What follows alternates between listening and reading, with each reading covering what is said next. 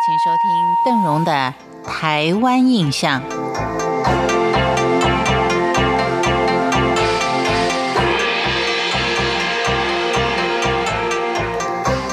在今天的节目当中，我们停留在台湾中部台中的乌日乡，要为您介绍的就是古代的豪宅建筑特色。现在有钱人常常住在豪华的大楼当中。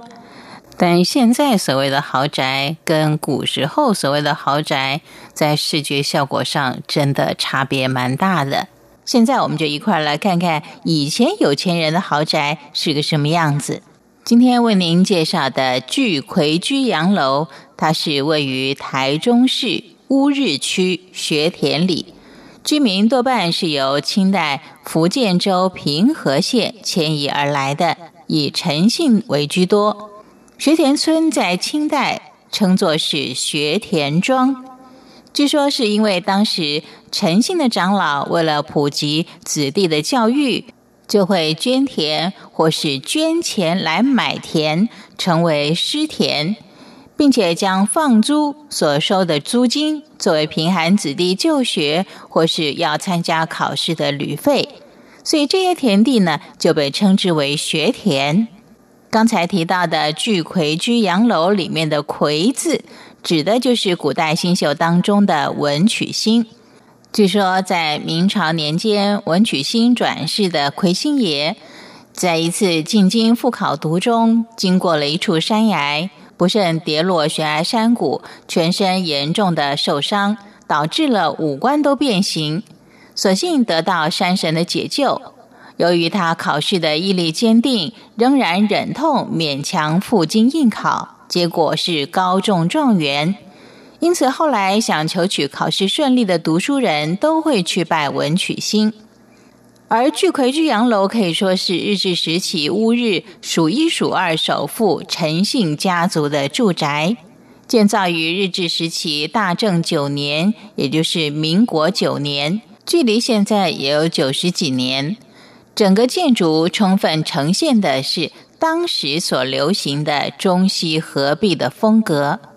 日本在台湾的时期，把西方的建筑技术跟风格带进台湾，也造成许多士绅跟富商的仿效。但是在房屋格局上，还是保留了三合院或是四合院。所以，像这样中西合璧的风格，曾经一度在台湾形成风潮。现在在台湾各地还是可以看到很多合院式的架构，但是却也有着西洋风格装饰图案的宅院。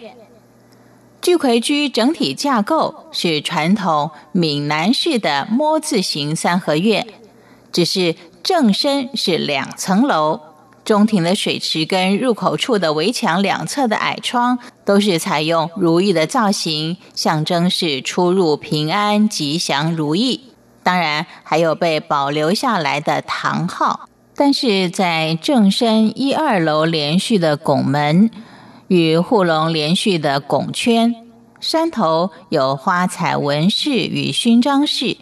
柱头有简洁的几何图形跟线条，两旁女儿墙起落有致，线条流畅，散发浓烈的西式古典巴洛克洋楼的风味。到底什么是？巴洛克式的建筑跟风格呢？所谓巴洛克式风格，就是在日治前半期在台湾流行的建筑。它的主要特色有两个，就是采取左右对称的架构，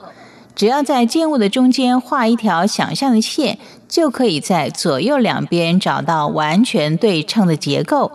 第二就是复杂华丽的装饰。不管在山墙、女儿墙，都会有勋章或花草的装饰，而支柱呢，也有一定的式样。以上是邓荣利用台中市乌日乡的巨葵居洋楼，为您介绍古时候有钱人的豪宅建筑。感谢您的收听，我是邓荣，台湾印象，我们下回见。